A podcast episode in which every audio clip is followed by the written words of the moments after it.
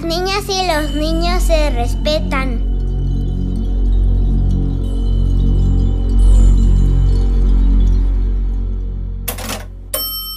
El 20 de noviembre de 1959, la Asamblea General de la ONU tuvo una reunión en Ginebra, Suiza, en la que decidió reafirmar los derechos de las niñas y los niños universalmente.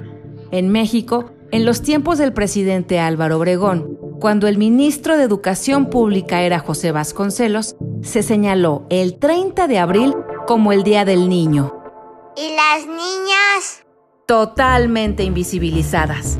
Aunque la celebración mundial es el 20 de noviembre, cada país ha elegido un día para la celebración. Para la Comisión Nacional de Derechos Humanos, esta decisión fue tomada para reafirmar los derechos y crear una infancia feliz. Sin embargo, en México, los derechos de la infancia siguen siendo un gran tema pendiente.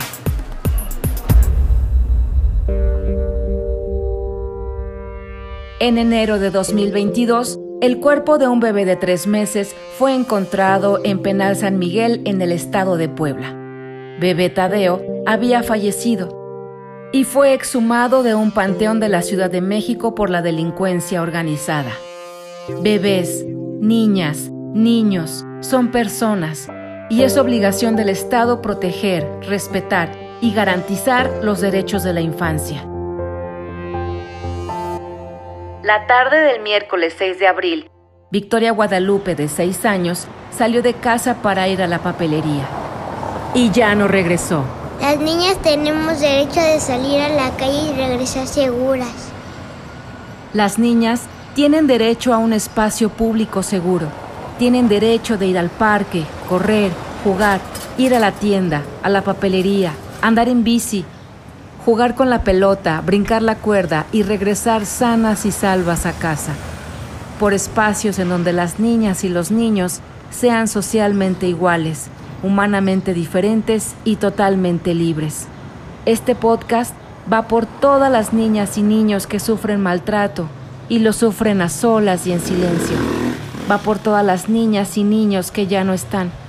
Va para visibilizar a la infancia para recordar que a las niñas y a los niños se les ama, se les cuida, se les procura, se les respeta. Tadeo, Victoria Guadalupe, mujeriega les nombra.